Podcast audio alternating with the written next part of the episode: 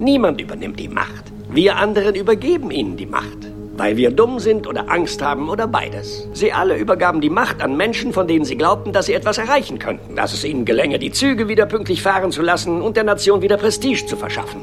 Sie alle haben es getan, weil sie es so wollten. Und wie kleine Kinder, die vor dem Essen zu viel Süßigkeiten genascht haben, stritten sie dann ihre Schuld ab. Es sind die anderen gewesen.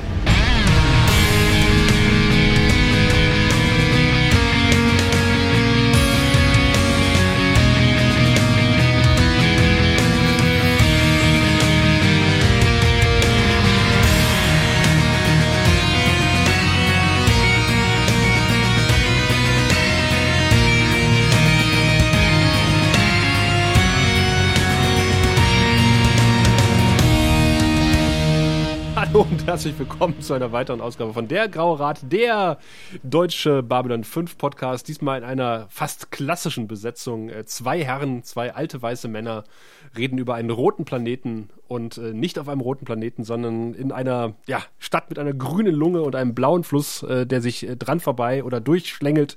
Ich bin mir nicht so sicher. Äh, nee, mittendurch, glaube ich sogar. Nämlich in Düsseldorf sitzt der gute Raphael. Hallo. Hallo lieber Sascha, du, du, schilderst meine Umgebung, als wäre sie irgendwie nicht heiß, nicht, als wäre sie schön kühl und du hast das Wort Lunge erwähnt. Das ist alles. Nein, tatsächlich trifft diese Folge total die derzeitigen Temperaturen hier in dieser schönen Stadt.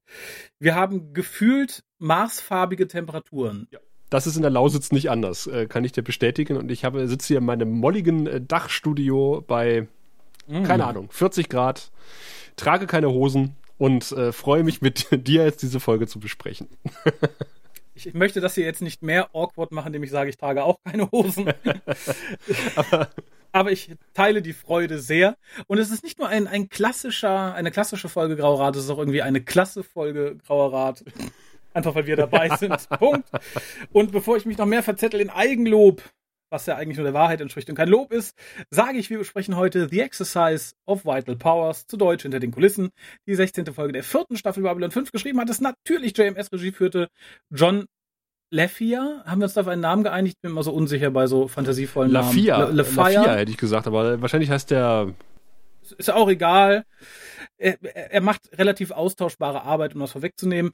Die Folge lief am 2. Juni 1997 in den USA, in Deutschland am 5. September 1998. Ähm, und die Wertungen hast du immer so schön. Ich habe dir die letzten Male vorweggenommen, aber ich lasse dir die Freude. Ich kann dir ja fast nur die D5-Wertung sagen. Ähm, die, P, ja. die P5-Wertung habe ich nämlich leider wie immer nicht nachgeschlagen. Die D5-Wertung in Deutschland 7,26 auf der nach oben nicht offenen äh, Richterskala bis 10 da sind die Amerikaner wieder wesentlich gütiger, obwohl sehr viel weniger Armee drin vorkommt und äh, gibt äh, die P5-Rating von 8,62. Uh. Ja, so habe ich auch reagiert. Ich so, Amerikaner sein? lieben Hörbücher. Offensichtlich, ich glaube, Amerikaner mögen so Powerplays. Das ist bei der, bei, bei Military ist das sowieso. Und hier hast du dann halt irgendwie noch die Wirtschaft dahinter, die auch ihre Machtspielchen spielt. Ich glaube, da geht den einer ab. Ja, guck, wen sie zum Präsidenten Ja, ja, haben. in der Tat. Äh, das, ist, das wird ja auch im Laufe dieser Folge eine Rolle spielen. Äh, ja. Sehr lustigerweise spielt Sheridan so gut wie gar keine Rolle. Der sitzt quasi nur auf der Brücke der White Star und meldet sich manchmal so per Videoschalte. Ja, ansonsten wird viel über ihn geredet, ne? Aber mehr auch in der nicht. Tat. Ähm, äh, ich, ich hätte es, ich wollte gerade sagen, ich, hab's, ich hätte es aber nicht vermisst, wenn er gar nicht da gewesen wäre, aber da wäre noch weniger übrig geblieben. Also ich war ja tatsächlich, war am Anfang noch frohen Mutes, aber wir müssen erstmal den Inhalt zusammenfassen. Sagen, willst du das ich, wenige äh, dann ganz kurz zusammenfassen, was wir sehen oder hören? Äh, kann, ich, kann, kann ich gar nicht tun, also äh, gar nicht, kann ich gar nicht tun, meine ich. Im Endeffekt äh, haben wir die Folge eröffnet mit ja, dem Run auf die Erde. Sharon hat beschlossen, jetzt die, die Klappe dicht zu machen und Clark zu stürzen. Währenddessen ist der gute Garibaldi auf dem Weg zum Mars, nämlich zu seiner Ex-Freundin, die jetzt neu verheiratet ist, und zu den Leuten, die ihn praktisch dahin befehligt haben und gesagt haben, wir brauchen dich. Und äh, ja, versucht dann zur Erfahrung bringen, warum sie ihn brauchen. Das Ende vom Lied ist im Endeffekt nur, sie wollen ihn, damit sie an Sheridan rankommen können, weil wenn Sheridan die Erde wirklich angreift, dann fühlt sich Clark nicht sicher und äh, lässt all das, was er vorher schon positioniert hat, zuschnappen und dann kann man ihn gar nicht mehr auf anderem Wege loswerden, was die Wirtschaft, vertreten durch den neuen Mann von Garibaldis Ex-Freundin, eigentlich vorhat, obwohl sie ihn ursprünglich mal unterstützt haben, denn auch sie wissen, dass er viel Dreck am Stecken hat. Und ja, am Ende der Folge willigt Garibaldi ein.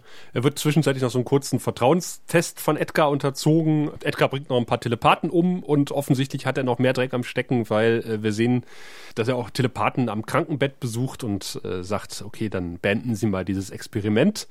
Experiment, hast du, hast du es erwähnt, dass der gute Franklin auch noch ein Experiment macht? Oh, nee, natürlich nicht. Das, ja, dieses Pärchen in einer Story habe ich total verdrängt. Der gute Franklin versucht in der Krankenstation die äh, Schattentelepathen ihrer Implantate zu berauben, wollte ich gerade sagen, sie von ihren Implantaten zu erlösen, schafft es irgendwie nicht, bis Lita dann kommt und die schafft es dann irgendwie, die zum Leben zu erwecken. Er bastelt dann auf dieser Grundlage weiter, ist aber zunehmend frustrierter und fragt dann Sheldon, warum eigentlich? Der sagt es ihm dann, aber uns natürlich nicht und ist dann so schockiert, aber sagt, er hat recht. Ja und sagt, das ist nicht mehr der Sheridan, den ich. Nee, das sagen jetzt plötzlich viele. Ja. Weißt du, anderthalb Jahre lang halten alle die Klappe und jetzt fällt ihnen ein, nee, also so. Ja, was willst du machen? Du kannst ja nicht mehr zurück. Jetzt hast du einmal ja, äh, dich mit Sheridan verbündet und ich glaube nicht, dass Clark sagt, ja, kein Problem, Stevens, kommst du wieder zurück zu uns.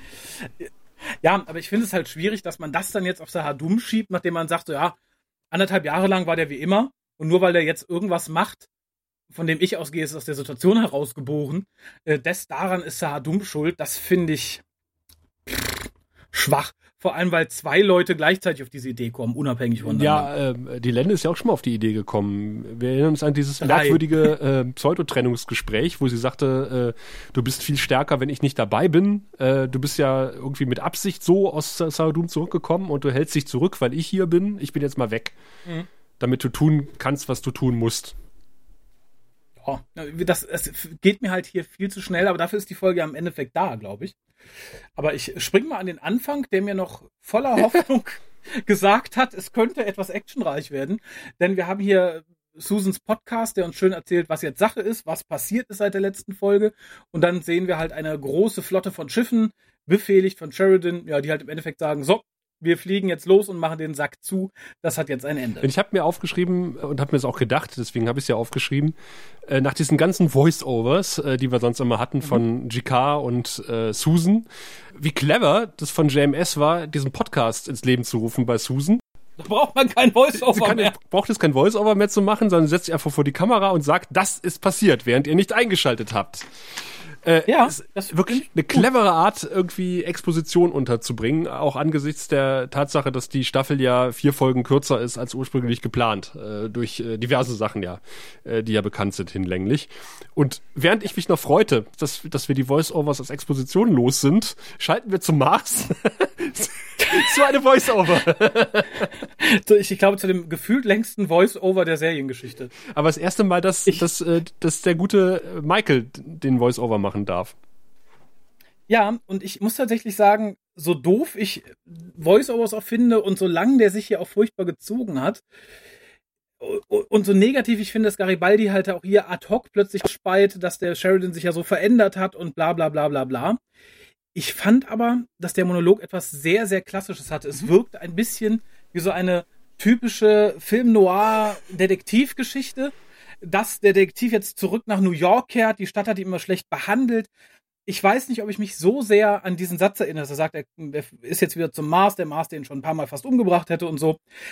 Entweder erinnere ich mich von, von meinem ersten Run damals dermaßen an eben diesen Monolog, dass er sich so eingebrannt hat, oder es ist sehr eng angelehnt an tatsächlich irgendeinen Noir-Klassiker, wo, wo so ein ähnlicher Monolog abläuft, weil ich empfand das so als, als ultra klassisch. Ich, ich sah ihn da praktisch mit einem Hut in Schwarz-Weiß ins regnerische New York fahren. Beides tatsächlich. Also er nimmt wohl irgendwie Bezug auf irgendeinen Film oder irgendein Buch mit, mhm. mit diesem äh, Mars Ah. Und äh, der hat mich schon zweimal umgebracht und sowas. Und äh, tatsächlich ist es lustig, weil exakt das gleiche habe ich mir auch aufgeschrieben. Was ich mit dieser Folge verbinde, ist tatsächlich Garibaldi in der U-Bahn, der, der sagt Mars. Ich bin wieder zurück auf dem Mars. Genau, ich fand das, ich fand das Wahnsinn. Das ist tatsächlich das, was mir hängen geblieben ist. Das ist total irre. Ja, aber es ist, es ist, es ist finde ich auch das stärkste, also für mich das stärkste Story-Element, das, das ist das Stärkste, was, was von der Folge zurückbleibt. Alles andere ist halt so, bläh. Das ist halt so ein, so ein Alleinstellungsmerkmal. Sowas hatten wir noch nicht. Weder vom Gefühl her noch, ja, aber im Endeffekt, was unterm Strich bleibt, es ist halt ein dover langer Monolog. ja, in der Tat. was mich am Anfang ein bisschen wunderte, es wird dann im Verlauf des Gesprächs erklärt. Und ich dachte, ja, der Mars, also erstmal muss ich sagen, die CGI ist abgrundtief hässlich. Also dafür, dass wir mittlerweile wirklich gute Weltraumaufnahmen haben, ist das, was hier am Mars zu sehen ist, hier und besonders am Ende, ziemlich schäbig. Also das kommen Videospiele aus der Zeit auf ein höheres mhm. Niveau. Ich frage mich, ob das auch der kürzeren Zeit geschuldet ist, dass JMS ursprünglich geplant hat, ja, Mars brauchen wir ab Staffel 5. Und das dann hieß, ja, chop, chop, wir brauchen den schon in vier Monaten. Hammert mir mal ein bisschen CGI dahin. Es sah halt wirklich, wirklich furchtbar ja. aus. Auch teilweise schlimmer als das, was wir in der ersten Staffel Babylon 5 für den Weltraum hatten. Das hat mich wirklich ein bisschen schockiert. Und was ich seltsam fand, am Anfang, es wurde erklärt, wir sind auf dem Mars, wir fahren dahin und niemand sonst ist da. Es wirkte halt so ein bisschen, ich habe es mit der Straßenbahn in Babylon 5 etwas verglichen im ersten Moment und dachte, warum sind da keine anderen Leute? Warum reden die so frei von der Leber weg? Er sagt dann später natürlich, ne, wir haben eine Privatanlegestelle, was mir sagt, das ist wahrscheinlich auch ein Privatzug, was ich aber für so eine Röhrenverbindung auch hinreichend schwierig finde. Du kannst ja auch nicht deinen Privat-ICE mal eben auf die Gleise der Deutschen Bahn Doch kannst du, wenn du es vorher anmeldest. Tatsächlich? Ja. Ich nehme alles zurück, das geht? Das geht. Okay, sollte ich im Euro-Lotto gewinnen, werde ich genau das tun. Dann wird aus dem Zug gecastet. Dann fahre ich euch alle mit dem Zug besuchen und wir casten direkt von Angesicht zu Angesicht. Das, das wollte ich gerade vorschlagen, ja. Das ist hervorragend. Im Imperiums ICE. Der Podcast-Zug. Das ist eine schöne Sache. Aber es wird in diesem Zuge auch noch etwas anderes geklärt. Da habe ich mit Gregor letztes Mal drüber gesprochen. In diesem Zuge. Ja, ja. schön. Äh, und zwar war ja beim letzten Mal die deutsche Übersetzung ein wenig schwierig, als wir erfahren haben, dass Garibaldi wieder zurück zum Mars geht. Gregor sagte, der auf Deutsch geguckt hat, naja, warum sagt er denn so, da brauchen sie lange, ne, mhm. bis sie mhm. da mal beim Mars sind? Und bezog das irgendwie ein bisschen drauf, dass die, die Fahrt so lange dauert. Gemeint war aber natürlich, das wird hier nochmal gesagt, dass es schwierig ist, die Blockade zum Mars mhm. so als normaler Tourist zu umgehen. Und dass Garibaldi da natürlich Hilfe bekommen hat von wir, wir erfahren es dann natürlich von einem sehr reichen Herrn. Jawohl. Ich musste tatsächlich auch genau daran denken, als ich diese Szene gesehen habe, an euren Disput in der letzten Folge. Ja. Ich war sehr froh, das hieß, ich habe recht. ja, ich ja gut, ja, ja, es wird auch länger gedauert haben als normal. Also ich gebe Gregor da einen ja. schlaffen Bonuspunkt, so einen halben. ähm, ja, ich, ich glaube halt, als normaler Tourist wärst du da gar nicht hingekommen. Ja. Aufgrund der momentanen Lage. Was ich allerdings ein bisschen seltsam fand, auch im ersten Moment, und das ist vielleicht auch das, was ein bisschen das aufgreift, was die Deutsche Bahn sagt. Wenn ich mit meinem ICE jetzt von Düsseldorf nach Leipzig unterwegs bin, mhm. auf der Schiene und da sitzt der Garibaldi bei mir und zickt rum und sagt, ne, ich zieh meine Augenbinde nicht an, ne, kann ich dem dann damit drohen, dass wir zurückfahren? Ja, drohen kannst du ihm damit. Auf denselben Schienen? Das ist wie so eine kleine Kinderdrohung im Flugzeug, ne? Wenn dich nicht benimmst, fliegen wir gleich wieder zurück. Das fand ich ein bisschen unsinnig. Die werden kaum die Bremsen reinhauen und sagen, wir fahren jetzt rückwärts zurück zum Flughafen, dann setzen wir sie wieder auf ihr Schiff und äh, weg sind sie. Ja, müsst halt vorher das beantragen. den Rest der, den Rest der Staffel haben wir auf den Schienen gewartet, bis wir die Erlaubnis zum Zurücksetzen hatten. Vielen Dank. Aber was ich ganz schön fand, ist, äh, wir erfahren so ein bisschen was. Also der Mars hat zwei Millionen Einwohner. Wir erfahren, sehr geil fand ich, wir erfahren, dass Wade ein Literaturstudium hat. Und äh, er versucht ja auch gleich anzugeben und sagt, so, so sinngemäß, wussten Sie eigentlich, dass der Mars nach dem römischen Kriegsgott benannt ist? Und ich so, ja. ich saß vor meinem Rechter so, nein, tatsächlich. Wow. Ich dachte nach einem Schokoriegel. das war ja damals äh, die harte Konkurrenz, ne? Die Abstimmung damals auf Facebook, nennen wir den Planeten Mars oder Snickers. ähm, ja, ich muss aber sagen, das hat mir Wade irgendwie sympathischer gemacht. Ich sehe in ihm so ein bisschen Anti-Garibaldi. Mhm. Also sowohl, sowohl optisch, er ist halt Garibaldi mit Haaren und der einen anderen Berufsweg eingeschlagen hat. Und das war halt so noch so, so ein Tropfen, wo ich dachte, ja, das passt. Garibaldi hätte jetzt was von den Looney Tunes erzählt. Und du kramst nochmal dein altes Studium raus. Fand ich gut. Im Gegensatz zu Garibaldi hat er mal eine Uni von innen gesehen. ja. Aber die Augenbinde ist geil, oder? Da war auch kein Geld dafür da. Aber äh, immerhin hat man die Nase ausgeschnitten. Also das fand ich super. Ich fand es aber besser, als wenn man so ein Schlafmäskchen genommen hat. Ich hatte erst damit gerechnet, dass sie ihm so einen alten Lumpen umbinden. Nee, ich dachte, sie ziehen ihm so einen Strumpf über den Kopf oder sowas. So einen Sack drüber, so wupp. Machen Sie das später eigentlich oder haben nur die Angreifer so Säcke über dem Kopf? Da habe ich gerade keine Erinnerung und bin noch nicht auf der Seite mit den Bildern. Weil Garibaldi wird ja später nochmal vermummt. Ja, das ist eine gute Frage. Das habe ich auch nicht mehr so im Kopf. Gegen seinen Willen. Äh, und mir fällt gerade etwas auf, wo ich sehe, die Folge hat tatsächlich Probleme mit ihrem Titel.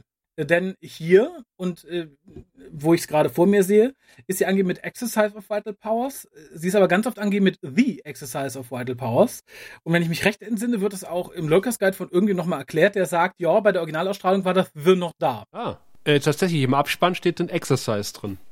Ohne The. Vorspann hier zumindest auch, wo ich sehe, aber notiert habe ich mir The. Okay. Naja. Ach so, ich habe eine Frage an dich. Ja, Frage. Äh, du hast ja schon länger Computer und hast auch jetzt, und hast auch jetzt einen Computer. Wie viele deiner alten Monitore haben überdauert? Deine, deine Röhrenmonitore. Ähm. deine C64-Röhrenmonitore. Jetzt, wo du sagst, ich habe nie einen C64 besessen, aber neben mir steht Ah. mein alter Schneider CPC äh, Ah. mit dem alten Röhrenmonitor, Grünmonitor. Ach, sieh mal an, weil Der, offensichtlich halten die sehr lange. die halten A sehr lange und B wird der benötigt, den Rechner mit Strom zu versorgen. Das heißt, der Netzteil für den Ah. CPC hängt im Monitor. Ist im, uh, Und du kannst okay. den CPC nicht ohne weiteres an einem einfachen Fernseher anschließen, sondern du brauchst immer zwingend den Monitor dazu. Das erklärt einiges, denn offensichtlich hat Dr. Franklin dasselbe Equipment für seine Krankenstation, denn auch er besitzt noch einen alten Röhrenmonitor mit einem Aufsatz. Das scheint dann der CPC zu sein tatsächlich im neuen Look. Und was ich ganz interessant finde, wenn man genau hinguckt, natürlich sieht man eine schöne Computergrafik, so mit dem Puls und so weiter und so fort. Der Timecode ist auch nur auf den Monitor aufgemalt. Ist es das, wo er offensichtlich auf ein EKG guckt, aber ständig von Gehirnströmen spricht? Ja, sehr richtig. Sehr ja. richtig. Wundert einen vielleicht auch nicht. Ist wahrscheinlich mehr Schein als ein. Wahrscheinlich hat er gar nichts gemacht. Und sagt, oh, äh, äh, äh, ist gerade reingekommen. Ja, Aber ähm, sehr, sehr lustig finde ich, der Computer kann wie immer exakt den Todeszeitpunkt bestimmen. Er sagt, in 30 Sekunden ist der Patient tot. Und dann vergehen drei Sekunden. In 20 Sekunden ist der Patient tot. Moment, Moment. das ging. Ja, das stimmt. Allerdings muss ich sagen, ähm, so spannend das vielleicht auch gerade klingen mag, äh, so, so ähnlich wie Garibaldis Monolog fühlt sich auch, fühlen sich auch die kommenden Dialoge irgendwie an, in denen Franklin halt offensichtlich äh, aus Rücksichtnahme auf den Zuschauer nicht auch in einen Monolog verfällt, sondern äh, immer jemanden an die Seite gestellt bekommt, an dem er gerade abarbeiten kann, was ihn so bewegt. Ja, denn äh, aus, aus mir nicht ersichtlichen Gründen steht nämlich der gute Zack im MATLAB und guckt sich das ultraheime Experiment an. Vielleicht ist er deswegen als Sicherheitschef nur da. Und Ja, es, es kommt aber viel besser. Und, äh, und äh, es stellt sich aber raus, also äh, Franklin erzählt hat, ja, er kann die Implantate nicht entfernen, weil sobald er das versucht, passiert, äh, passiert halt äh, Schlimmes und er kann auch keine schweren äh, Überwachungsgeräte mit ran schaffen, weil da würde sich der äh, die Schattentechnologie gleich mit verbinden, ladidadida. Und dann kommt Lüther auch in dieses streng geheime Experiment und meint so, ach, Mr. Allen, ich habe gehört, Sie suchen mich. Und ich Genau. dachte so, Und ich- warum steht denn Zack dann im Labor, wenn er Lüther sucht? Ich fand es, ich, ich habe im ersten Moment noch gehofft, als sie da ankam, weil mir schon klar war, dass sie gleich mit dem Ja, ja. Connecten wird, was passiert. Ich dachte, oh, der kluge Zack. Anders als sein ehemaliger Chef hat er etwas Kluges getan und hat sie extra dahin geholt, damit das passiert. Nein. Nein, Pustekuchen. Nein. Es wird relativ offensichtlich, dass das einfach nur ein unsinniger Zufall ist, der da passiert. Ähm, oh, nee, und dass auch Sheridan, wenn nicht gar Franklin, dafür gesorgt hat, dass man eben nicht so da reinlatschen kann. Und der Rest ist halt auch einfach Klischee. Und Mir war in dem Moment klar, als sie da reinkam, jetzt wird der Telepath die Augen aufreißen, aufstehen und schreien oder sowas. Mhm. Ja, und er steht da mit aufgerissenem Mund. Ich finde übrigens den Mann ungewöhnlich gruselig. Finde ich super. Also den, den Schauspieler finde ich toll. Der, der hätte auch bei Walking Dead super eine Rolle bekommen danach. Er ist, der taucht leider nicht im Abspann auf. Ich habe nicht rausgefunden, wer das ist, obwohl er eine Sprechrolle hat. Mhm. Okay. Also ich fand ihn wirklich super, aber die Szene, die ja passiert, war halt so super abgedroscht. Ne? Er steht da, guckt sie an, sie guckt zurück, sie guckt genervt leidend, haut dann ab. Äh, nee. Aber der Mann hatte gerade was durch seine natürliche Blassheit und das Implantat etwas von den Borg. Also er hätte auch gut zeitgleich kurz zu The Next Generation migrieren können. Ich, ich muss immer, an, wenn ich ihn sehe, an den, äh, an den Cottbusser Oberbürgermeister denken, als er noch schlanker war. Da, das kann ich jetzt nicht beurteilen, aber ich bin sicher, du suchst es für die Shownotes raus, wie der Cottbusser Oberbürgermeister aussah, als er noch schlanker war. Ja, aber äh, ab da war dann irgendwie klar, wie der Rest der Folge in diesem Handlungsstrang weitergehen wird. Nämlich, so wie auch weitergeht, ne, Lita wird mit Nita mehr dran zu arbeiten und mit dem Doktor praktisch zusammen diese Telepathen zu knacken, was dann auch mehr oder weniger passiert. Ja. Damit wir das aber nicht sofort alles serviert bekommen, schwenken wir zurück zum Mars. Erneut mit einer relativ belanglos schlechten CGI-Szene. Mhm. Also ich finde es echt schockierend. Also ich gucke mir die gerade nochmal an, es ist echt traurig. Und Garibaldi steht in einem hübschen Wohnzimmer-Empfangsraum mit dem vermutlich hässlichsten Gemälde der In Serie. der Tat. Aber Und das Schlimme ist, Hast du Doctor Who Classic Peter Davison Ära geguckt? Äh, nicht sehr viel. Den fünften Doktor habe ich so gut wie es ging vermieden. äh, dann tu mir mal einen Gefallen und öffne Google und gib ein Remembrance of the Daleks Tegan und guck dir an, was sie für ein Shirt trägt und rate an, was mich das Shirt erinnert hat. Es fehlt zwar eine Farbe, aber ich habe Tegans Stimme im Kopf gehabt, als ich das Bild gesehen habe. Ist das nicht Resurrection of the Daleks? Oh, natürlich, ich habe mich vertan, mein Gott. Und dann gehen wir in den nächsten Dialog. Aber das Zimmer ist eine unglaub ein unglaublich schönes Set. Ja. Die, die, nutzen echt mal Platz und die schicke Holzvertäfelungen. Das sieht echt nach was aus. Und während ich noch da saß und äh, dachte so, wow, geiles Set. Das sieht echt luxuriös und pornös aus. Kommt der Edgars rein und sagt so, ja, tut mir leid, das ist hier nur mein Ersatzquartier auf dem Mars. Ähm, ich muss ja. halt aus steuerlichen Gründen sechs Monate im, im Jahr auf dem Mars verbringen. Zu Hause auf der Erde, das ist doch viel schöner. Und da, da dachte ich, wie geil ist das denn? Wir, also, wir haben ja eben schon erfahren, Mars hat irgendwie zwei, zwei Millionen Einwohner. Jetzt erfahren wir halt, wir sind unter dieser Kuppel. Mhm. Und Edgars erzählt ja nur, ja, sein Hauptsitz ist halt hier und aus steuerlichen Gründen muss er seine, die Hauptzeit immer da verbringen. Und dachte ich, das ist so, so unglaublich schönes Wordbuilding so in so einem Nebensatz, weißt du? Mhm. Ja, das, ich finde das, das finde ich klasse. Ich, ich fand halt, es charakterisiert direkt, wo lang es geht mit ihm. Also es war halt mhm. relativ, das ist, finde ich, halt so ein typischer Ausspruch von jemandem, der zu viel Geld hat. Ja, ja. Ne, ich muss jetzt leider hier, und der es auch nur hat, weil er Leute verarscht ne, ich bin hier auf dem Mars nicht, weil ich mag, sondern weil ich sein muss aus steuerlichen Gründen. Ich frage mich ein bisschen, ob das Set, da wir das, ich weiß nicht, wie es in den kommenden zwei, drei Folgen aussieht, ob das auf dem Platz des War Rooms gebaut wurde. Das kann schon sein, weil es unglaublich viel Platz wegnimmt. Genau das und weil es halt auch irgendwie so von der von der Formung her irgendwie ähnlich ist. Das Gemälde könnte halt auch ganz gut dann entsprechend das Babylon 5 Ding im War Room verdecken. Davon gehe ich sogar aus, dass das so ist. Hm? Ach, schön, dann habe ich es mir nicht eingebildet. Wir haben dann ein ellen, ellen, ellen, ellen langes Gespräch, wirklich ellenlang, es ist sehr lang, es macht mir auch weder die Folge noch die, die, die an dem Gespräch Beteiligten sympathischer, ähm, weil es etwas tut, was ich tatsächlich gerne gesehen hätte, aber wir kriegen es hier wirklich runtergebetet. Ich kann auch nicht mehr genau differenzieren. Wir haben ja, ich glaube ich, mindestens zwei dieser langen Dialoge zwischen Garibaldi und äh, mhm. dem, dem Stecher von seiner Ex-Freundin.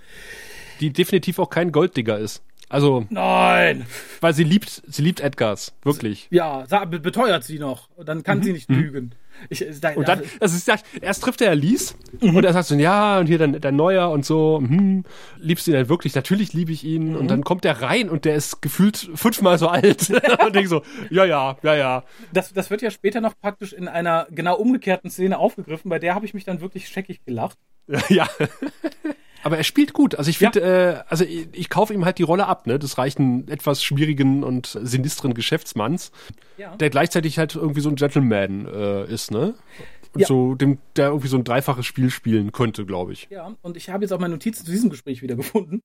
Äh, und zwar ist das ja, wo uns dann gesagt wird, hör mal, die Wirtschaft, die stand hinter Clark, wir haben ihn halt hoch, äh, hochgepusht.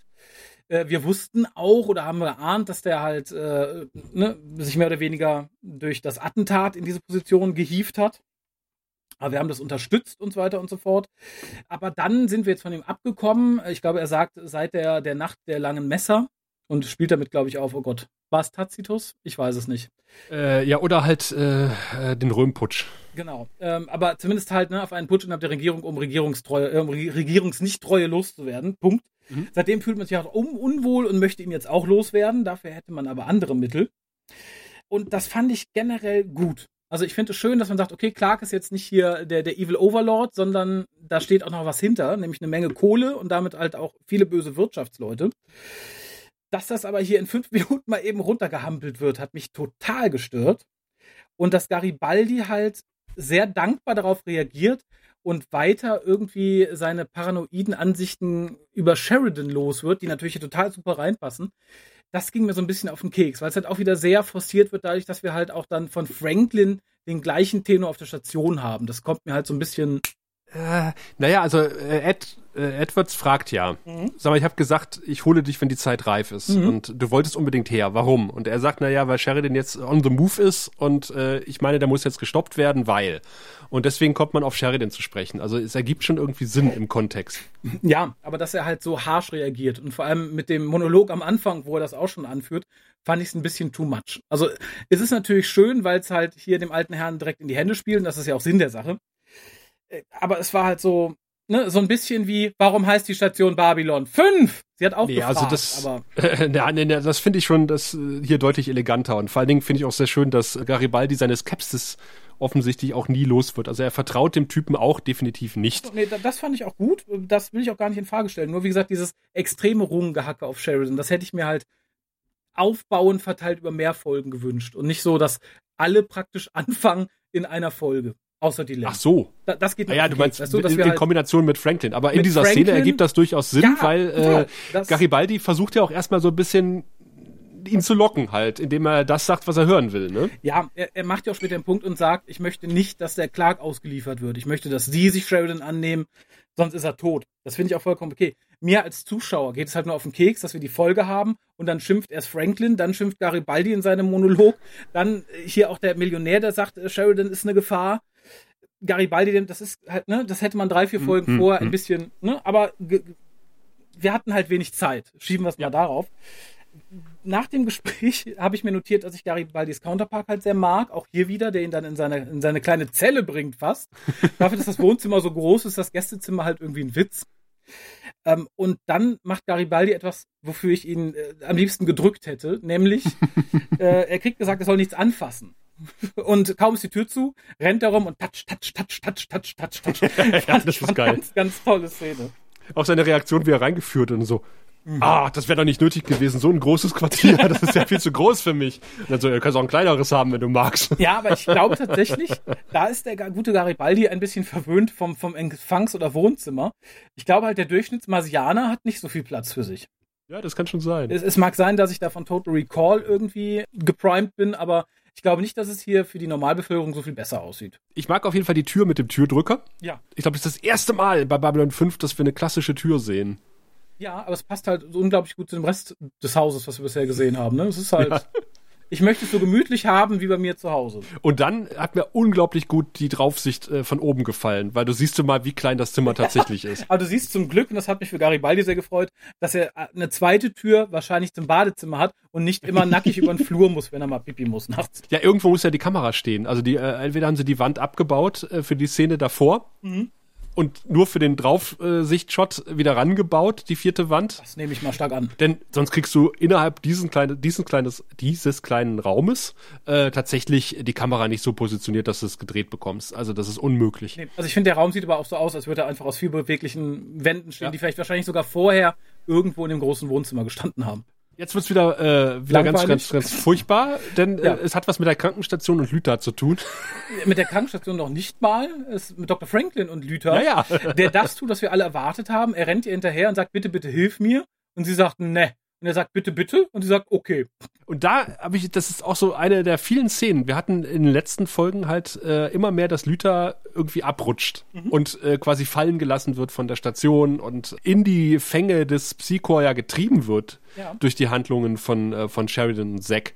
Auch am Anfang geht sie ja sehr normal mit Zack um. Ne? Also ich da, dafür, dass äh, die ja quasi aus ihrer Sicht äh, sehr sackig umgegangen sind, tatsächlich auch äh, real sehr sackig mit ihr umgegangen sind für das, was sie geleistet hat, finde ich, geht sie jetzt wieder ja recht locker mit denen um. Ne? Und Jein. Also ja, natürlich. Sie könnte ärgerlicher sein, sie auch entsprechend behandeln. Allerdings verhandelt sie hier sowohl mit Zack und ich glaube und später auch mit Dr. Franklin halt um Kohle. Ich glaube, sie muss nett sein, weil sie sich ja finanzieren muss. Ich glaube, wenn sie sagt, Zack, fick dich ins Knie, dann kriegt sie halt nicht äh, die Aufgabe, die er ihr zugedacht hat und wird halt nicht entsprechend entlohnt. das fand ich aber auch sehr schön, dass sie ihren äh, Katalog quasi im Kopf hat. Und dann sagt ja Zack, äh, du musst dir dieses Opfer scannen, ja, kostet so und so viel und wenn ich das Verbrechen nochmal durchleben muss, kostet das 20 mehr. Finde ich großartig, Ja. dass sie dann gleich die Tarife runterbeten kann. Aber wiederum, meine Fresse, äh, jetzt ist sie wieder an Psychor-Regularien äh, gebunden. Hätte, hätte jemand nur ein Fünkchen Verstand gehabt, äh, man hat diese äh, eingefrorenen Telepathen, mit denen Sheridan irgendwas anfangen will. Man hat eine Rogue-Telepathin an Bord. Äh, meine Güte, dann zahlt er doch ein, noch ein Honorar Ja. als Stationstelepathin sozusagen, als freie, Ja. ungebundene Telepathin, die ich dann einfach auch einsetzen kann für solche Drecksaktionen.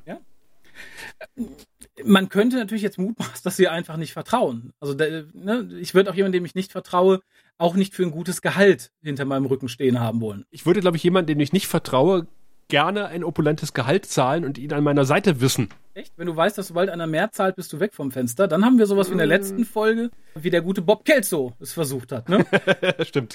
Das äh, finde ich schwierig, aber ich finde halt sehr gut, dass sie gerade, weil sie ja quasi jetzt verstoßen wurde und nicht Teil des Teams an sich ist, dann aber trotzdem da ist und sagt, ja, okay, ne, ich bin halt nett zu euch, dafür müsst ihr zahlen für meine Dienste entsprechend, äh, damit ich mich, mich am Leben erhalten kann. Ich finde es total gut.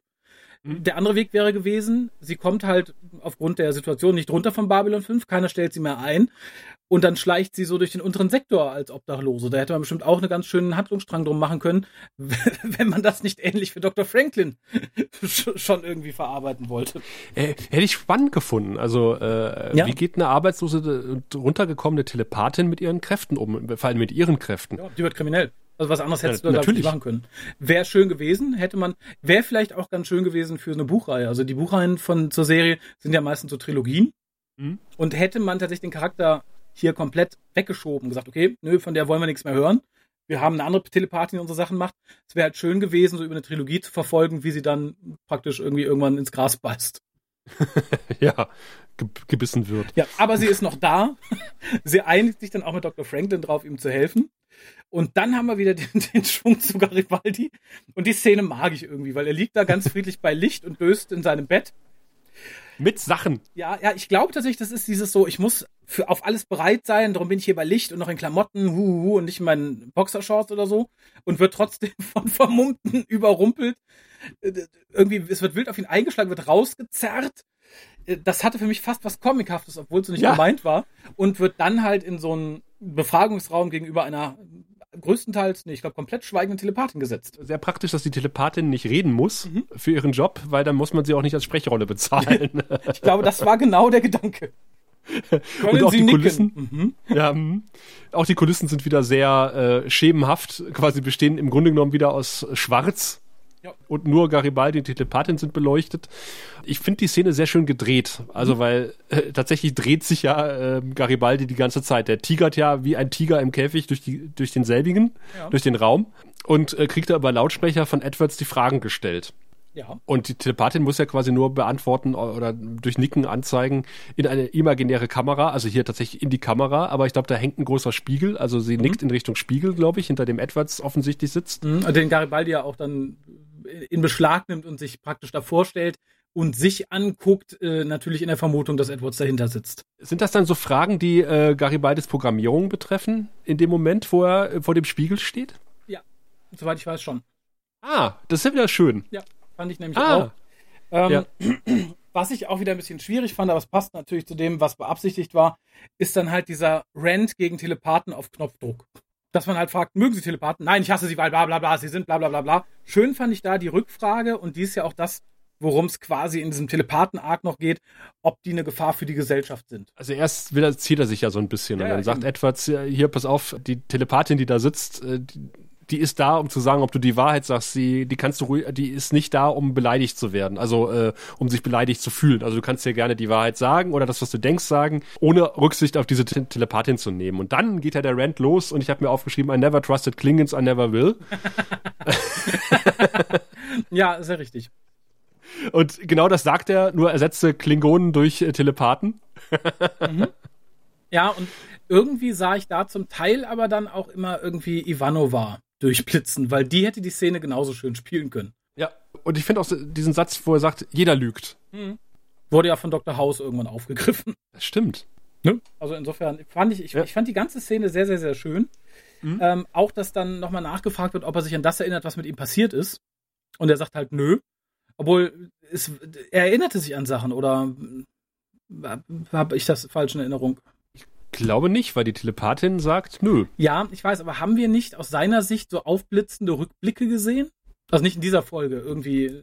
Ja, aber es kann ja sein, dass, dass die Programmierung, äh, dass er in dem Moment sich dran erinnert, aber die Programmierung dann sofort anschlägt und sagt, nee, du kannst dich nicht dran erinnern. Ja, wie gesagt, irgendwie kann man es bestimmt erkennen. Also wir haben ja Fetzen gesehen, die er in seinem Kopf gesehen hat. Es ist natürlich auch Auslegungssache. Wenn ich irgendwelche Erinnerungsblitze habe von Bildern, dann ist es für mich auch keine Erinnerung in dem Moment. Dann kann ich ja auch ruhigen Gewissens sagen, nein, ich weiß nicht, was passiert ist. Und dann kommt natürlich die Frage, auf die wir alle gewartet haben, ob Garibaldi noch scharf auf seine Ex-Freundin ist. Ja, und da sagt er natürlich nein, wie kommen sie darauf? Und dann darf die Telepathin nochmal dramatisch in die Kamera Kopf schütteln. Genau. Da hatte ich aber in dem Moment erwartet, dass der Gute hinter dem Spiegel dann sagt, wie, wie, was, nein, nein, er lügt, nein, er liebt sie wirklich nicht, was, was, hören Sie, hören Sie! Weil das war mir zu uneindeutig irgendwie. Dann hätte sie eher den Daumen nach unten gemacht oder so.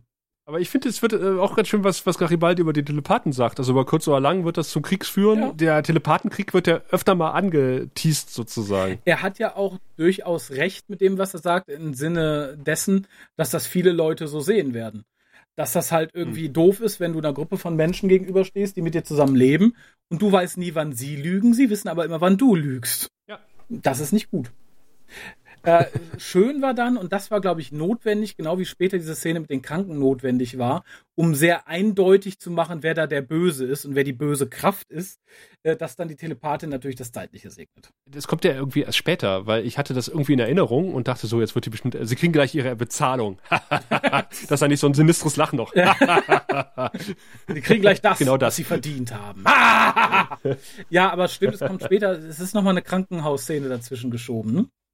Ja, und nochmal Lies und Edwards. Äh, und Lies äh, fragt dann so, und wie hat er sich geschlagen bei der Befragung? Also sie kriegt offensichtlich mit, dass da irgendwas im Busch war und er sagt so, ja, alles, alles in Ordnung. Und hat er was über mich gesagt? Nein, das Thema kam nicht auf. und dann wird die Telepathin erschossen von Wade, was ich irgendwie bedenklich finde. Ich, aber gut, ich meine, wenn du in der Position von Edgars bist, dann ist es wahrscheinlich auch egal, ne? Wenn du so eine Tele Telepathin buchst beim örtlichen, äh, bei der örtlichen Dependance des Psychor und die nicht wieder Wenn die zurückbringst, überhaupt dann. öffentlich äh, über solche Kanäle gebucht hat, ne, und die nicht irgendwie auf dem Schwarzhandel abgegriffen wurde. Ja. Weiß man nicht. Also ich, ich fand's okay. Äh, Aber es, es war für mich halt so ein Marker, genau wie ein, zwei andere Sachen, die dem Zuschauer halt sagen, der ist eindeutig böse. Selbst wenn das, was er in dem folgenden Dialog mit Garibaldi so sagt, sehr logisch und gut klingt. Er ist böse. Und, und jetzt sehe ich tatsächlich diesen, diesen Röhrenmonitor mit dem drum gebappten. Siehst du? das sieht ja, das hätte ich ja machen Und der können. Timecode hat sich nicht verändert, komischerweise. Das soll ein Timecode sein. 58, 67, ne? Würde ich mal so sagen. Ich habe mich gefragt, als ich das gesehen habe, was das zu bedeuten hat. Ich dachte, das wäre so eine Art Inventarnummer oder so. Das kann natürlich auch sein. Das ist der 58. Monitor. Vielleicht ist das die, die, die Dauer, wie lange er im Betrieb ist. Oder wann er das nächste Mal zur Untersuchung muss, zur Hauptuntersuchung. Ach ja, aber da, dann bist du auch jetzt auf der Krankenstation in der Lita es dann nochmal versucht. Diesmal soll sie es langsamer versuchen, damit Franklin alles mitschneiden kann auf seinem EKG, was offen, was angeblich ein Auf EEG sein Schneider soll. CPC. Ja. Äh, Mit Farbmonitor. genau, was, was er dann auch tut und beobachtet genau, was passiert, ist er, er wird dann kurz gewürgt, ne? Das habe ich richtig im, im Kopf. Er ist ganz gebannt vor dem Monitor und Luther erzählt dann, äh, hört dann wieder das Schattenschiff und der Patient, also der Oberbürgermeister von Cottbus, sieht dann quasi ganz kurz die, Akte Aliens X, genau. äh, aus Akte X. Äh, Während halt ähm, Franklin mit einem Gerät ihm ins Auge leuchtet, denkt er halt, das wären die Aliens und dann wirkt er ihn, Genau, genau, und sagt, äh, die Maschinen und ich kann so nicht leben und möchte sich dann umbringen. Äh, da fand ich ein bisschen so beeindruckend, der Mann auch optisch war. Äh, Ich, ich fand, das war so äh, Laienspieltheater. Ja, ja, in der Tat, wie er dann irgendwie versucht, sich irgendein Instrument in den Hals zu rammen und telepathisch dran gehindert Ja, und wird. dann auch der, der Gesichtsausdruck und er guckt halt wirklich so, ja, wie, wie kann man das verbalisieren? Es, es gibt hier, du hast ja auch wahrscheinlich die Screenshots vor dir. Ja, es gibt da rechts in der zweiten Reihe, ganz rechts und schön, da guckt er so, als würde er so klingen. ich glaube, ich weiß, Ja, welchen und, und du Franklin meinst. sieht aus, als wenn er Ich- lacht. Ja, wie gesagt, das fand ich halt etwas laienhaft gespielt. Lita ist dann, ich weiß nicht, enttäuscht, schockiert. Ist sie traurig, dass sie nicht so viel durchlebt hat, dass es sich lohnt, eine Extraabrechnung zu starten. Zumindest verlässt sie dann etwas geknickt die Krankenstation. Das finde ich auch. Warum geht denn die alte? Weil es so schockierend traumatisch war, würde ich sagen. Im Zweifelsfall war es das nicht, aber sie nutzte als Gelegenheit zu sagen, es war es, um es auf die Rechnung zu setzen. nee, aber ich bleibe dort doch dann da, um das irgendwie zumindest mal mit dem, mit dem Franklin auszuwerten. Ich gehe dann doch nicht. Vielleicht hat er dafür nicht gezahlt, ich weiß es Dann nicht. muss der arme Franklin schon wieder den, die halbe Station äh, nach ihr absuchen und ihr hinterher rennen. Aber dafür hat er ja Zeit, denn wir schwenken wieder zum Mars, zum nächsten Dialog zwischen Garibaldi und, und seinem sehr viel reicheren Konkurrenten. Und ja, da wird dann jetzt praktisch der Rest aufgeklärt. Es ist die Szene, die auch anfängt mit dem Orangensaft, oder? Ja, ja, ja, ja. Wo halt dann nochmal, das wird auch später von Garibaldi noch ausformuliert tatsächlich, wo halt dann nochmal die Dekadenz dieses Mannes gezeigt wird. Ne? Er hat halt nicht nur dieses riesige Anwesen auf dem Mars, wo er sagt, ja, ist das kleine Doofe, nein, er lässt ja noch teuer Orangen anfliegen. Und ich dachte, was haben die alle mit Orangen? Verdammt nochmal. Was würdest du dir einfliegen lassen? Eine eiskalte Mate hätte ich jetzt gerne, aber die steht unten in der Küche.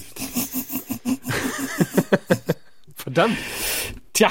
Da kannst du dir genauso gut Orangen auf den Mars schicken lassen. Das ist vermutlich genauso schwierig. Ich, ich glaube, ich würde mir euch einfliegen lassen. Äh, dich mit dem ICE-Waggon und damit Ah. wir dann podcasten können von unterwegs. Der ist eh gekühlt und wir haben Orangensaft an Bord. Das ist eine gute Wahl. ja, aber hier beginnt dann quasi der zweite Teil des unendlichen Dialoges von dem, was wir vorhaben und warum und wie. Äh, ich fand es tatsächlich sehr schön, weil hier nochmal ein paar Sachen explizit genannt werden, Oh ja. die halt bisher wir alle geahnt haben, aber die halt nicht so, so ausformuliert wurden. Die Quintessenz würde ich runterbrechen auf Clark ist ja durch die Schatten an die Macht gekommen und die Schatten haben sich für die Telepathen interessiert, darum hat er sich für die Telepathen interessiert und die Zeit seiner Macht genutzt, um halt viele Telepathen für sich auf seine Seite zu ziehen und viele böse Leute in Schlüsselpositionen zu setzen. Darum ist es jetzt so gefährlich, wenn Sheridan angreift, weil dann kriegt Clark furchtbar Angst und macht alles dicht. Darum muss Sheridan weg, denn wenn der weg ist, entspannt sich Clark und dann können wir ihn abmurksen, ohne dass halt der Psychor den Sack dicht macht, im Endeffekt. Ja, genau. Also er hat gesagt, da hat auch viele Telepathen halt in wichtige Positionen gebracht und Ja. die werden diese Macht nicht freiwillig aufgeben. Genau. Und ich muss tatsächlich sagen, das ist ein unglaublich realistisches und gutes Szenario, von dem ich mir Mhm. halt gewünscht hätte, dass man es a- hätte aufbauen können in Stories und nicht nur hier im Wohnzimmer eben erzählt bekommt, weil das auch was ist und da hätte Babylon 5 einen schönen Lehrauftrag äh, erfüllen können.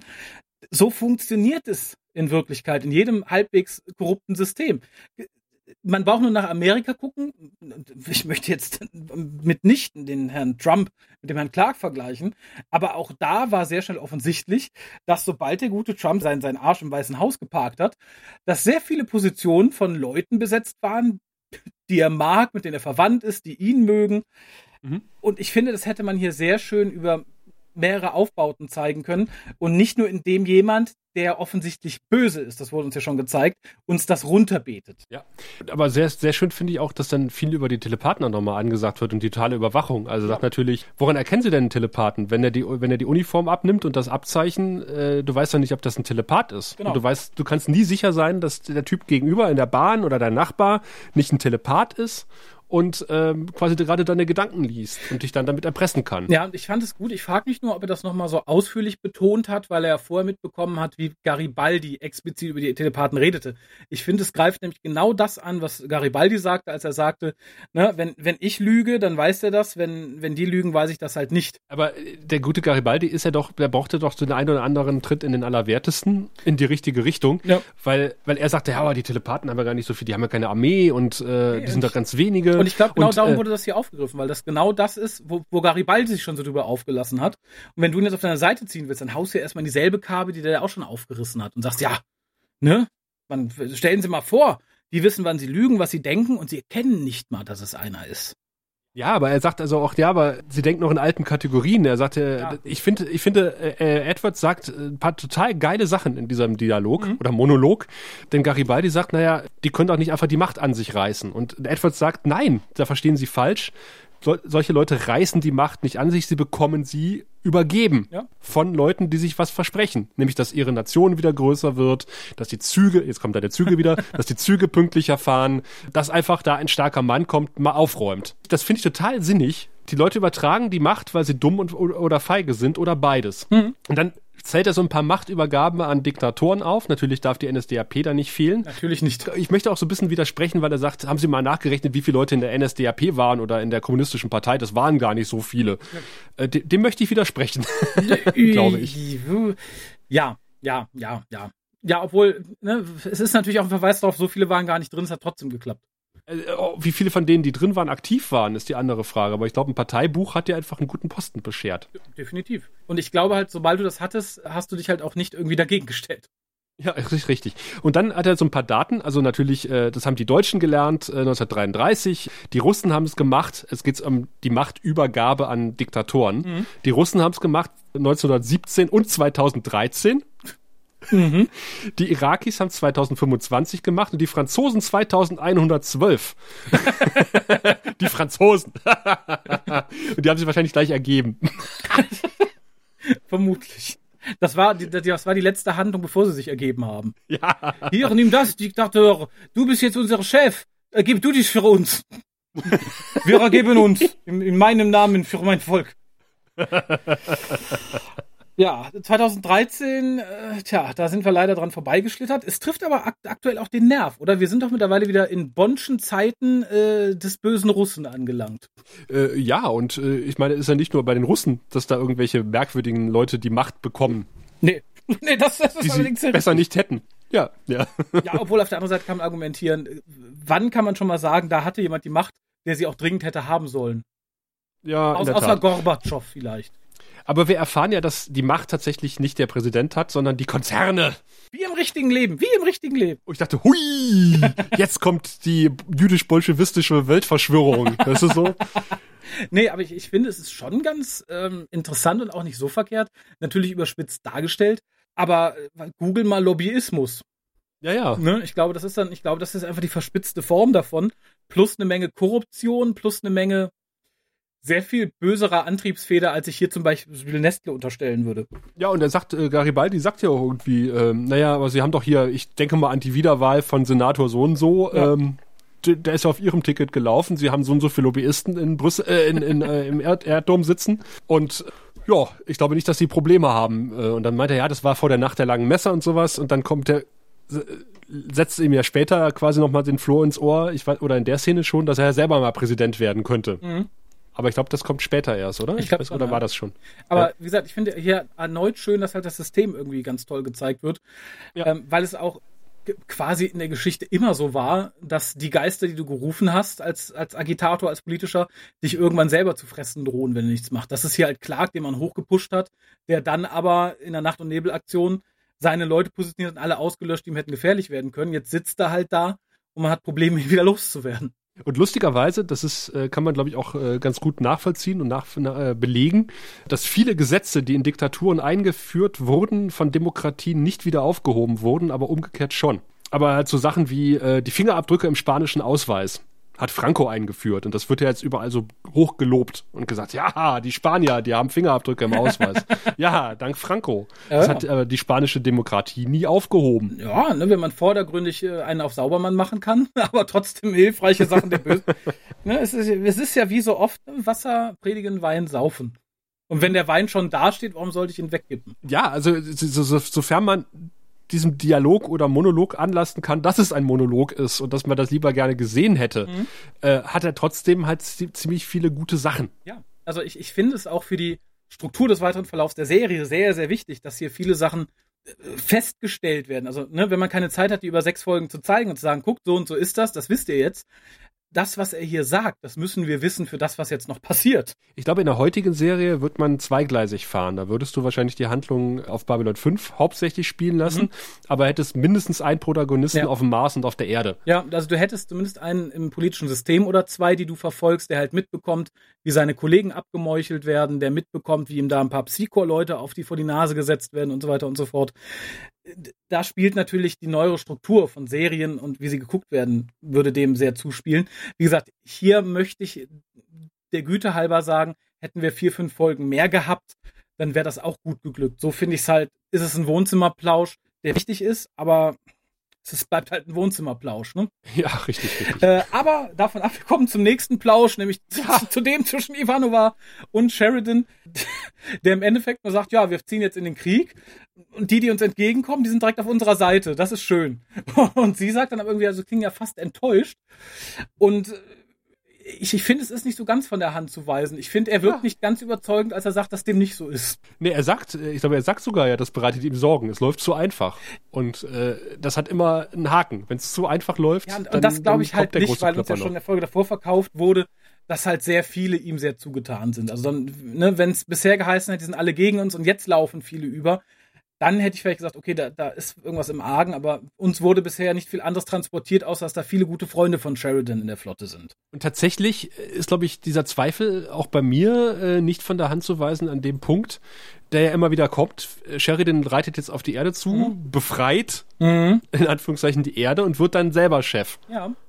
Also als jemand, der ein bisschen außerhalb der Geschichte steht, würde ich sagen, hm, das ist aber komisch. Der kommt mit einer außerirdischen Flotte hier angeritten und will so einen Planeten beherrschen. Das kann ich mir durchaus vorstellen. Ja, also- und ohne weit zu, weggreifen zu wollen, sowas, so in der Art, sowas in der Art passiert ja auch. Also, Ja, da, darum, und ich finde, da sollte man in der heutigen Zeit eine Lehre daraus ziehen, sind unabhängige Medien sehr wichtig, an denen Ja. du dich informieren kannst. Ist dir übrigens aufgefallen, dass bei dem Gerede über die große Schlacht und dass er ja die Erde platt machen möchte, Sheridan auf dem Monitor mit den ganzen Lichtern darunter aussieht, als wäre er schon ein hochdekorierter Admiral.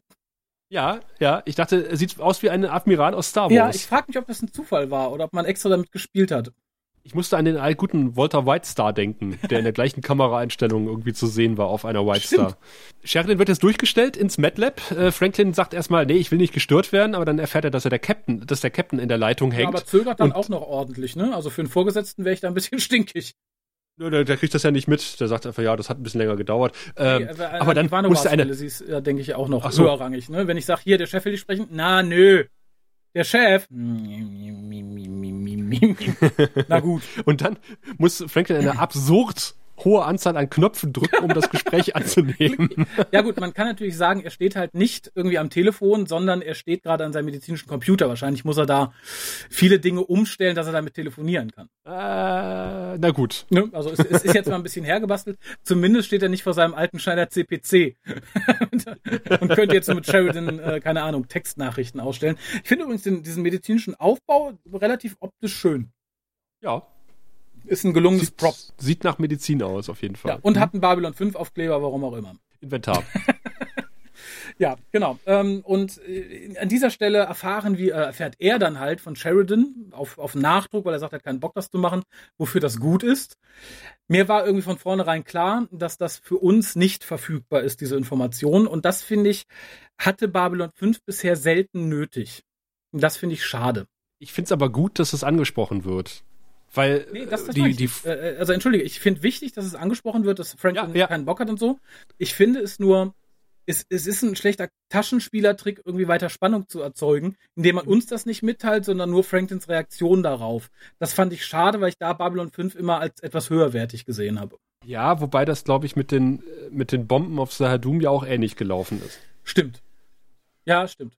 Ja, aber hier hat es mich irgendwie getroffen. Ich weiß auch nicht warum. Wahrscheinlich, weil die äh, Folge sowieso so wirkt, als hätte man einfach irgendwie viel da reinpacken wollen und dann das aber nochmal so als Kniff benutzt hat, dass wir es bloß spannend finden. Und offensichtlich hat äh, Franklin auch kein eigenes Büro oder Türen oder beides auf der Krankenstation. Er muss alle rausschicken zum Mittagessen, zum Rauchen, Ja. was weiß ich was. aber der Patient, der einfach. Patient, nein, raus! Ja, dachte ich auch so, hm, ich hoffe, die müssen gerade keine Behandlungen durchführen. Aber die OP, egal! Ja, äh, finde ich auch komisch. Also da kann man zumindest sagen, ja, Moment, ich gehe eben in den Raum nebenan oder Ja. der wird sowas haben. Da bin ich mir fast sicher. Natürlich hat er, wir haben sowas schon gesehen, dass er sowas hat. Aber noch absurder wird es ja, er kommt ja dann quasi äh, total geplättet aus der Krankenstation raus mit seinem geistesabwesenden Gesichtsausdruck Mhm. und die Krankenstation ist voller Leute. Ja, ja. Wahrscheinlich haben die sich alle nur so um die Ecke gedrückt. Hat, sie haben alles gehört, weil die Tür natürlich aufstand. Aber er hat sie nicht mehr gesehen. Das war der Trick. Und äh, läuft dann natürlich Lita in die Hände. Ja, kommt die eigentlich zufällig vorbei? Ja, oder? im Zweifelsfall. Ja. oder will die Rechnung bringen. Ah, okay, das, das würde ich gelten Ich lassen. weiß, ja, aber stell dir vor, das wäre jetzt auch wieder ein Monolog geworden. Hätte ich keinen Bock drauf gehabt. Franklin, der im Flur steht. Oh my. Der Sheridan. Vor Sahadum war er anders. Aber, äh, aber woanders, Franklin ist grau geworden, oder? Ich finde vor allem nach, der, der ist vor allem nach dem Telefonat so blass, als hätte er irgendwie eine Mehldusche genommen. Ich frage mich, ob das Absicht sein soll. Vielleicht, ich weiß es Ne? nicht. Oh, der sieht geschockt aus, malt ihn weiß an. Er ist weiß wie die Wand. Aber ja, er ist Ja, auch sehr grau geworden. Aber ich finde sowieso, wenn man sich jetzt nochmal irgendwie Staffel 1 anguckt, die sind alle, die haben alle ziemlich abgebaut, außer die, die geschminkt sind. Okay. Aber finde ich auch gar nicht so verkehrt, es sind harte Zeiten. Guck dir an, wie sehr zum Beispiel Obama in seiner Amtszeit gealtert ist. Ja, das stimmt. Ne? Finde ich durchaus legitim. Dass er sich dann hier so quasi bei Lita ausheult, weiß ich nicht, ob ich das so schlau finde. Ich war abgelenkt. Ist dir aufgefallen, dass die Blende der Kamera zu sehen ist rechts im Bild ständig? Da ist so ein, da ragt oben rechts was ins Bild. Nee, ist mir tatsächlich nicht aufgefallen. Ich glaube, weil ich zu diesem Zeitpunkt nur noch gehört habe, weil ich dachte, optischer Input kommt eh nicht.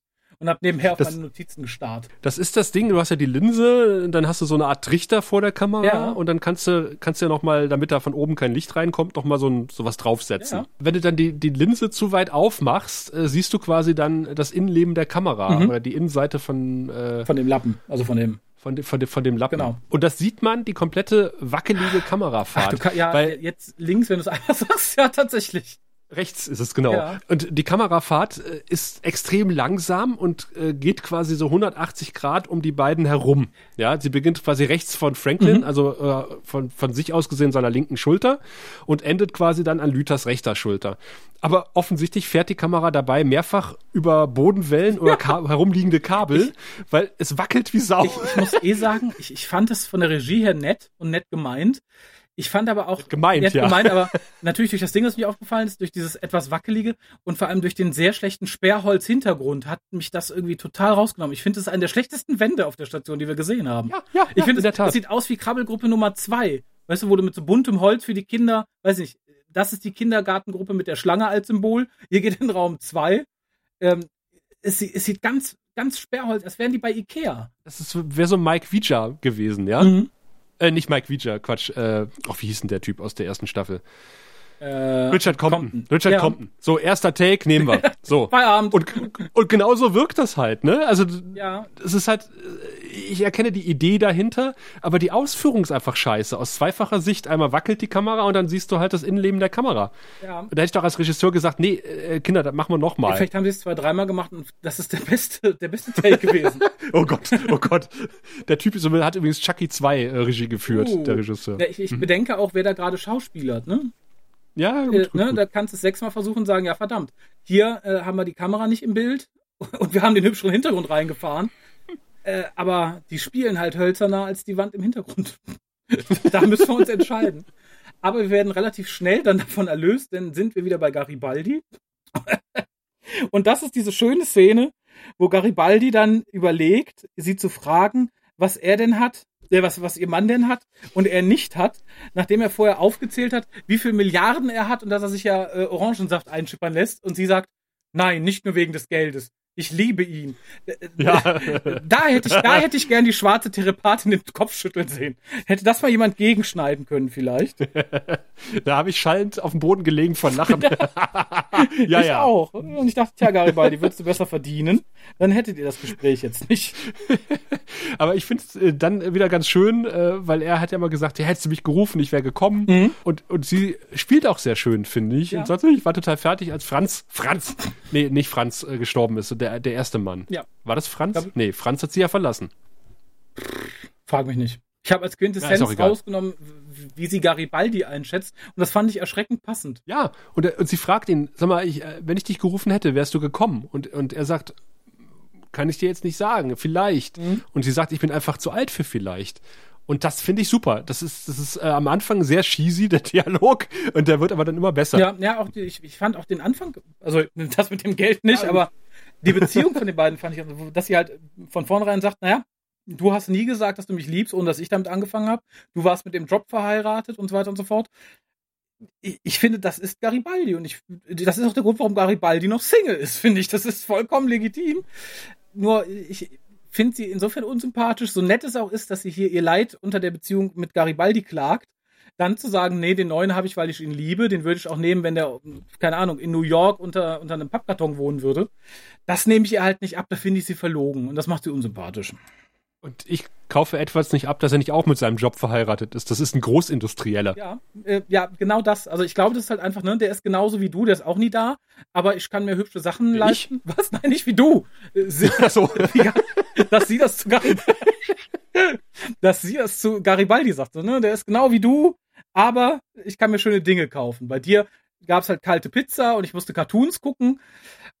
Hier kann ich mir jeden Tag fünf neue Schuhe liefern lassen und äh, weiß ich nicht, in Melonen baden. Irgendwie sowas. Ich glaube, das ist so, dann wäre sie wenigstens nett und ordentlich gewesen. Dieses Nein, ich liebe ihn, dich habe ich aber verlassen, weil äh, das hinterlässt für mich einen ganz, ganz faden Nachgeschmack. Und ich hatte irgendwie in Erinnerung, und da, da hat sich meine Erinnerung äh, wieder mal getrübt, äh, dass, äh, dass ich jetzt sehe, wie Ed, äh, Edwards das auf einem Monitor betrachtet, weil natürlich das Quartier verwandt ist von ihm. Ah, okay. Damit hätte ich gerechnet.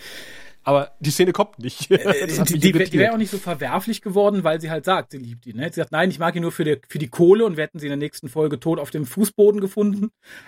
Dann hätte sich das Abhören gelohnt. Nur für ein weiteres Nein, ich liebe ihn wirklich, ich heirate ihn nicht wegen seines Geldes. Weiß ich nicht. Und dass Garibaldi äh, die Schnalle noch liebt, das weiß er ja auch schon. Ja, gut, das stimmt. Und das wäre jetzt nicht dramatisch gewesen. Umso dramatischer ist die nächste Szene. Ah. Nee, bist du noch nicht in der nächsten Szene. Doch, so. äh, eine, eine, eine, eine, eine Sache ja. noch, wir erfahren, dass Garibaldi kein Weihnachten mag. Oh, wussten wir das noch geil. nicht? Für mich war das immer Common Knowledge irgendwie.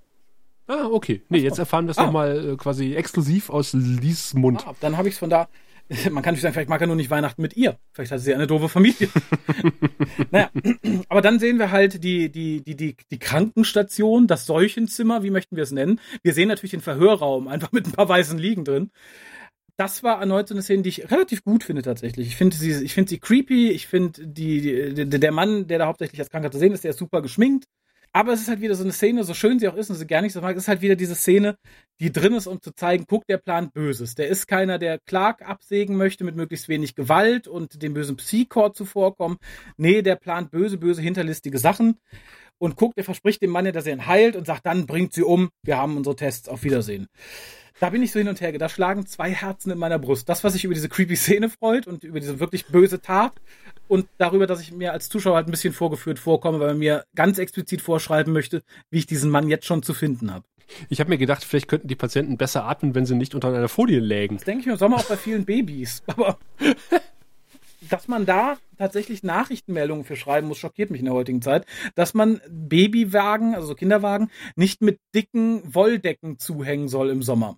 Okay. Da, wer kommt auf so eine Dann Idee? War ja auch nur, nur dünne, Sto atmungsaktive Stofftücher. Ja. Wenn überhaupt. Es gibt ja auch Sonnenschutz ja. und sonst was, aber nein, offensichtlich gibt es viele bekloppte Leute, die meinen, na, ähnlich wie hier, dem Baby geht es besser, wenn ich es möglichst dick einpacke. naja, jo. aber hier nehme ich mal an, dass das Deckchen dazu da ist, dass die Seuche nicht so raushüpft. Ja, aber man kann einfach die Hand drunter stecken.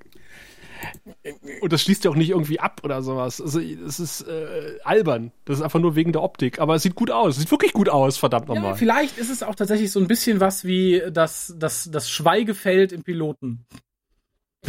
da kommen keine Viren raus. Nein, ich fand's furchtbar. Ich fand auch furchtbar, dass er diesen, diesen aufgeplatzten, narbig-eitrigen Mann angefasst hat.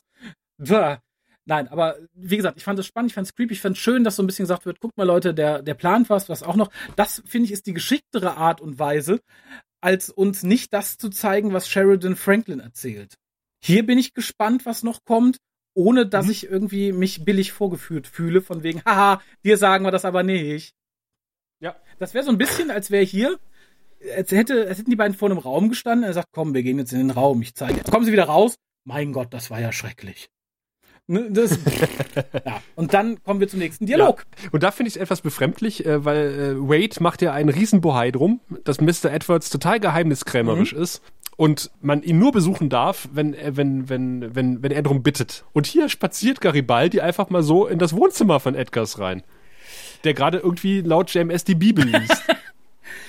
ja, da kann man aber natürlich die geschnittene Szene einfügen, in der Garibaldi übers Intercom mitgeteilt hat, dass er jetzt Zeit hat, innerhalb der nächsten Stunde, in der die Bibel liest. Garibaldi kann vorbeikommen, wann er mag.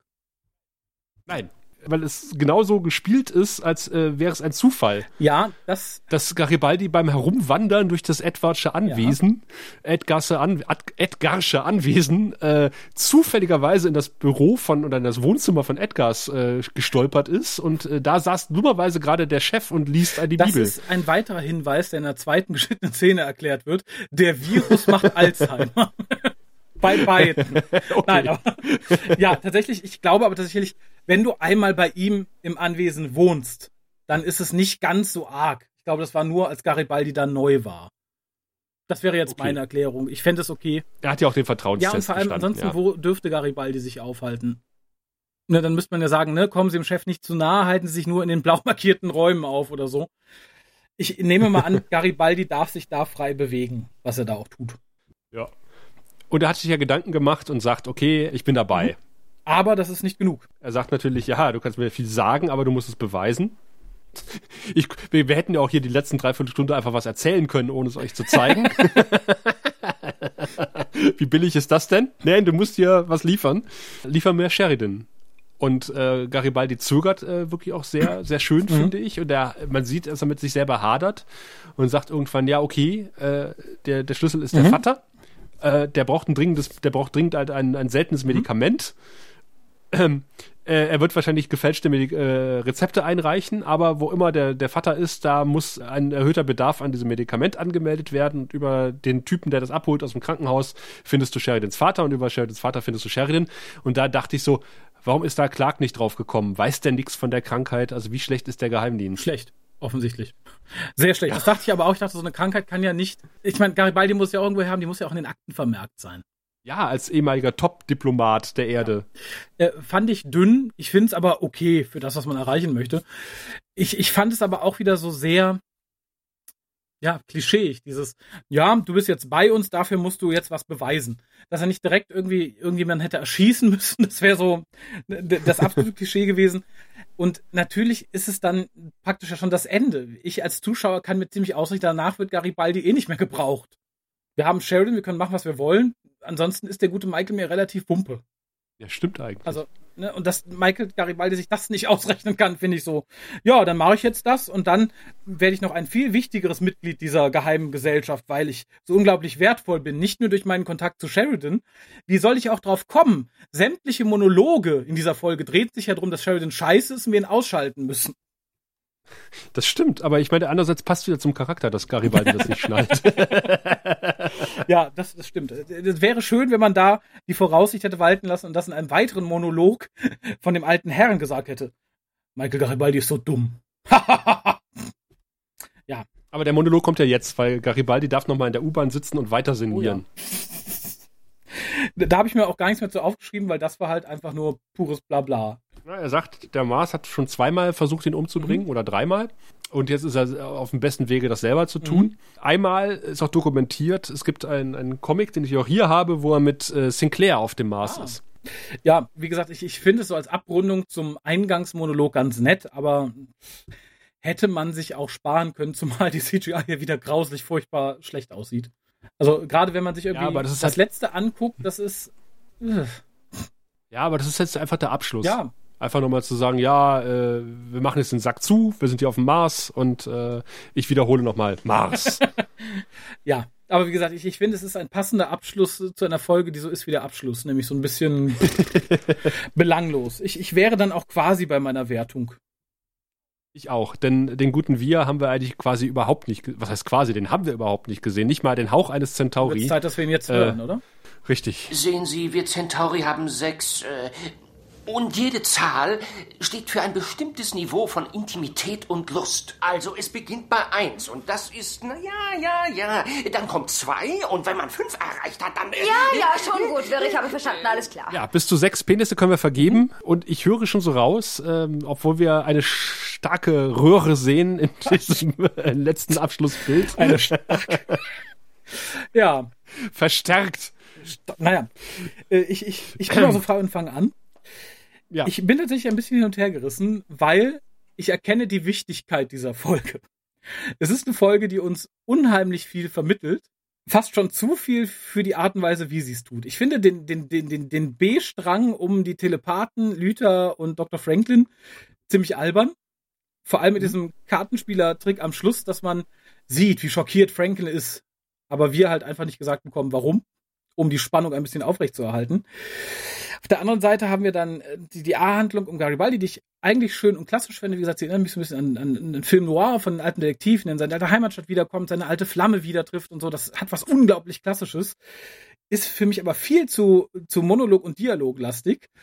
Wobei die Monolog und Dialoge dann wieder sehr viele Sachen transportieren, die ich sehr wichtig finde, sowohl für die Erklärung, was so passiert ist bisher und für das, was wichtig ist, was im Kommenden noch kommt bin auch durchaus bereit, da noch einen halben Penis draufzuwerfen, weil ich weiß, dass es halt ursprünglich nicht in der kurzen Zeit hätte runtergerattert werden müssen. So bleiben aber, so bleibt maximal Mittelmaß tatsächlich, weil ich finde halt viel zu viele Dinge zu schlecht, als dass ich da so vom Unterhaltungswert drüber gehen könnte. Von der Wichtigkeit mhm. her wäre das locker eine 4, 4,5 von den Sachen, die man uns da entgegenschmettert, wenn nicht gar eine 5. Mit der Art von Umsetzung komme ich aber nicht über eine 3 höchstens, wenn ich wirklich ganz gut gelaunt bin, eine 3,5 hinaus. Du hast mich jetzt nicht nicken sehen, aber ich habe Doch, doch. mittlerweile schon Nackenschmerzen vom vielen Nicken. Also ich kann dir da fast in allen Punkten, was heißt fast, ich kann dir da in allen Punkten zustimmen. Man hätte wirklich zumindest so ein bisschen Action Mhm. dazwischen schneiden müssen, einfach damit man ein bisschen Abwechslung hat. Und so quält man sich von einem Monolog zum anderen. Das kann funktionieren, wie in der letzten Folge der vierten Staffel, wo wir durch die Zeit reisen, in verschiedenen Epochen. Und das finde ich großartig. Und du hast ja auch gesagt, die Dialoge, wenn sie dann stattfinden, sind großartig. Da gibt's halt viel, was ich einfach mal unterschreiben möchte und rauspflücken möchte. Und auch da äh, komme ich oft ins Nicken. Äh, aber andererseits auch oft zum Einnicken, weil es einfach, es ist einfach too much, ja, zu viel in einer Folge vom Gleichen. Dann diese wackelige Kamerafahrt und dann auch wieder Lüter und, und äh, diese zufälligen Treffen auf der Krankenstation, die wirklich nur stattfinden, weil sie stattfinden müssen. Sheridan, der einfach komplett überflüssig ist in dieser Folge und einfach nur auf der White Star rumlungert und ab und zu mal nach Hause telefoniert. Komm mal nicht viel los. Die laufen alle über. Und wirklich der, der Expositions-Overvoice nach dem Expositions-Overkill von Ivanova am Anfang. Es ist Hammer. Es, ich, ich hab, äh, es, gibt, es gibt so Momente dieser Folge, wo ich Tränen gelacht habe aus den falschen Gründen. Aber es ist eine der wenigen Folgen, die komplett ohne Bearbeitung als Hörbuch funktionieren würde. T- Tatsächlich. Außer vielleicht die, die Folge, wo er aus dem Bett gezerrt wird, Ja. aber er sagt natürlich dann anschließend, warum zerrt er mich aus dem Die Bett. Telepathin wird schwierig. Das Da, stimmt. da müsste man Und, vielleicht äh, irgendwie zumindest einen Erzähler haben, der sagt, die Telepathin nickt. Die Telepathin wird erschossen, aber das hört man ja. Ephraim Zimbalist Jr. als William Edgars ist toll. Ja. Er ist, er ist super. Er, ist, äh, er passt wie Arsch auf Eimer, finde ich, als fieser Oligarch mit, mit sinistren Absichten und einem gepflegten Äußeren. Ja, wie gesagt, aber auch da ist das dann alles too much, was man uns in einer Folge über ihn vorwirft. Ich mag Orangensaft, ich hab hier eine Villa, die ich als du keine ich bin ein bisschen arrogant. Ja, wir sind gespannt, wie das weitergeht. Also ich schließe mich da auch an. Also äh, drei, maximal dreieinhalb Penisse, äh, mehr zuckt bei mir da auch nicht, weil es einfach, wie gesagt, zu viel Dialog ist. Äh, wenn ich mir aber die Wertung für die kommende Folge angucke, die nämlich in Deutschland auf eine glatte 9 gekommen ist, wenn es dann an das Gesicht des Feindes geht oder Homo Superior im, im Deutschen, merkwürdigerweise, wo es auch absolut geile Kamera-Inszenierungen gibt. Da kann ich mich noch dran erinnern. Da hat sich auch das eine oder andere fest in mein Gedächtnis gebrannt. Und ich glaube, da werden wir Action bekommen. Da bin ich mir ziemlich sicher. Und ich hoffe, dann auch seid ihr wieder mit dabei, wenn es dann wieder heißt, willkommen beim Grauen Rat, dem deutschen Babylon 5 Podcast. Bis dann. Du findest den Grauen Rat im Internet unter www.der-graue-rat.de, unter facebook.com slash grauerrat und at graurat bei Twitter. Nimm Kontakt mit uns auf unter goldkanal at der-graue-rat.de. Benutze das Plugin auf unserer Seite oder ruf uns einfach an unter 0355 547 8257.